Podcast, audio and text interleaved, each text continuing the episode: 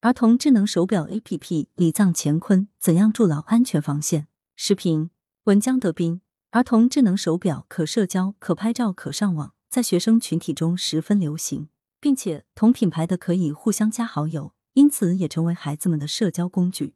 与此同时，不少不良内容伪装成益智类内容的游戏 APP、搜题类软件等，也借儿童智能手表潜入了孩子们的生活。此外，儿童智能手表还存在 A P P 支付不需要输入密码验证、信息泄露等问题。儿童智能手表究竟是手表还是智能手机？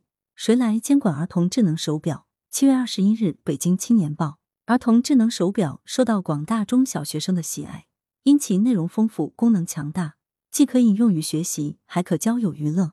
而且，儿童智能手表有电话、定位等实用性功能，可以方便联系到孩子。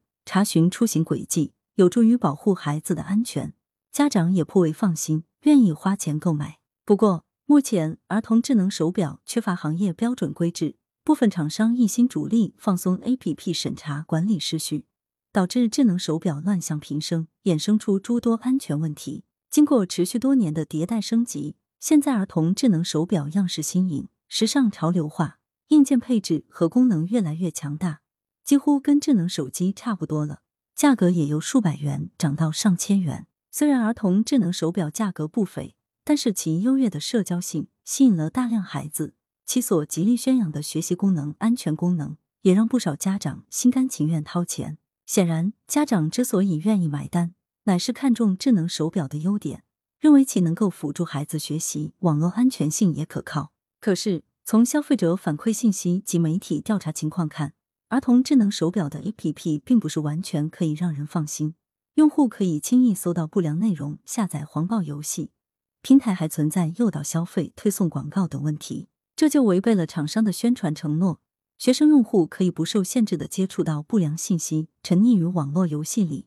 而且，由于儿童智能手表支付无需验证，导致学生用户经常被诱导消费、购买 APP 年费、皮肤等，令家长蒙受经济损失。不仅是儿童智能手表，还有其他未成年人产品，比如智能音箱、平板电脑、早教故事机等，都存在同样的情况。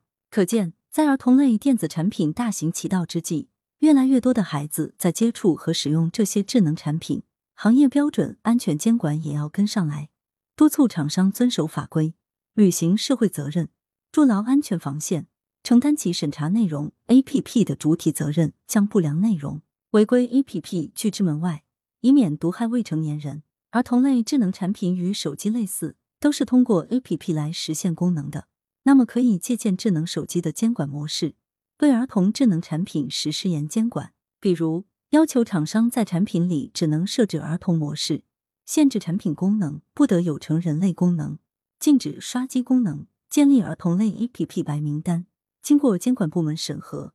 符合内容健康安全标准的 APP 才能在平台的应用商店上架，禁止通过其他渠道下载安装使用 APP。羊城晚报时评投稿邮箱：wbsb@com。来源：羊城晚报羊城派。图片：视觉中国。责编：付明图。江雪源。校对：何启云。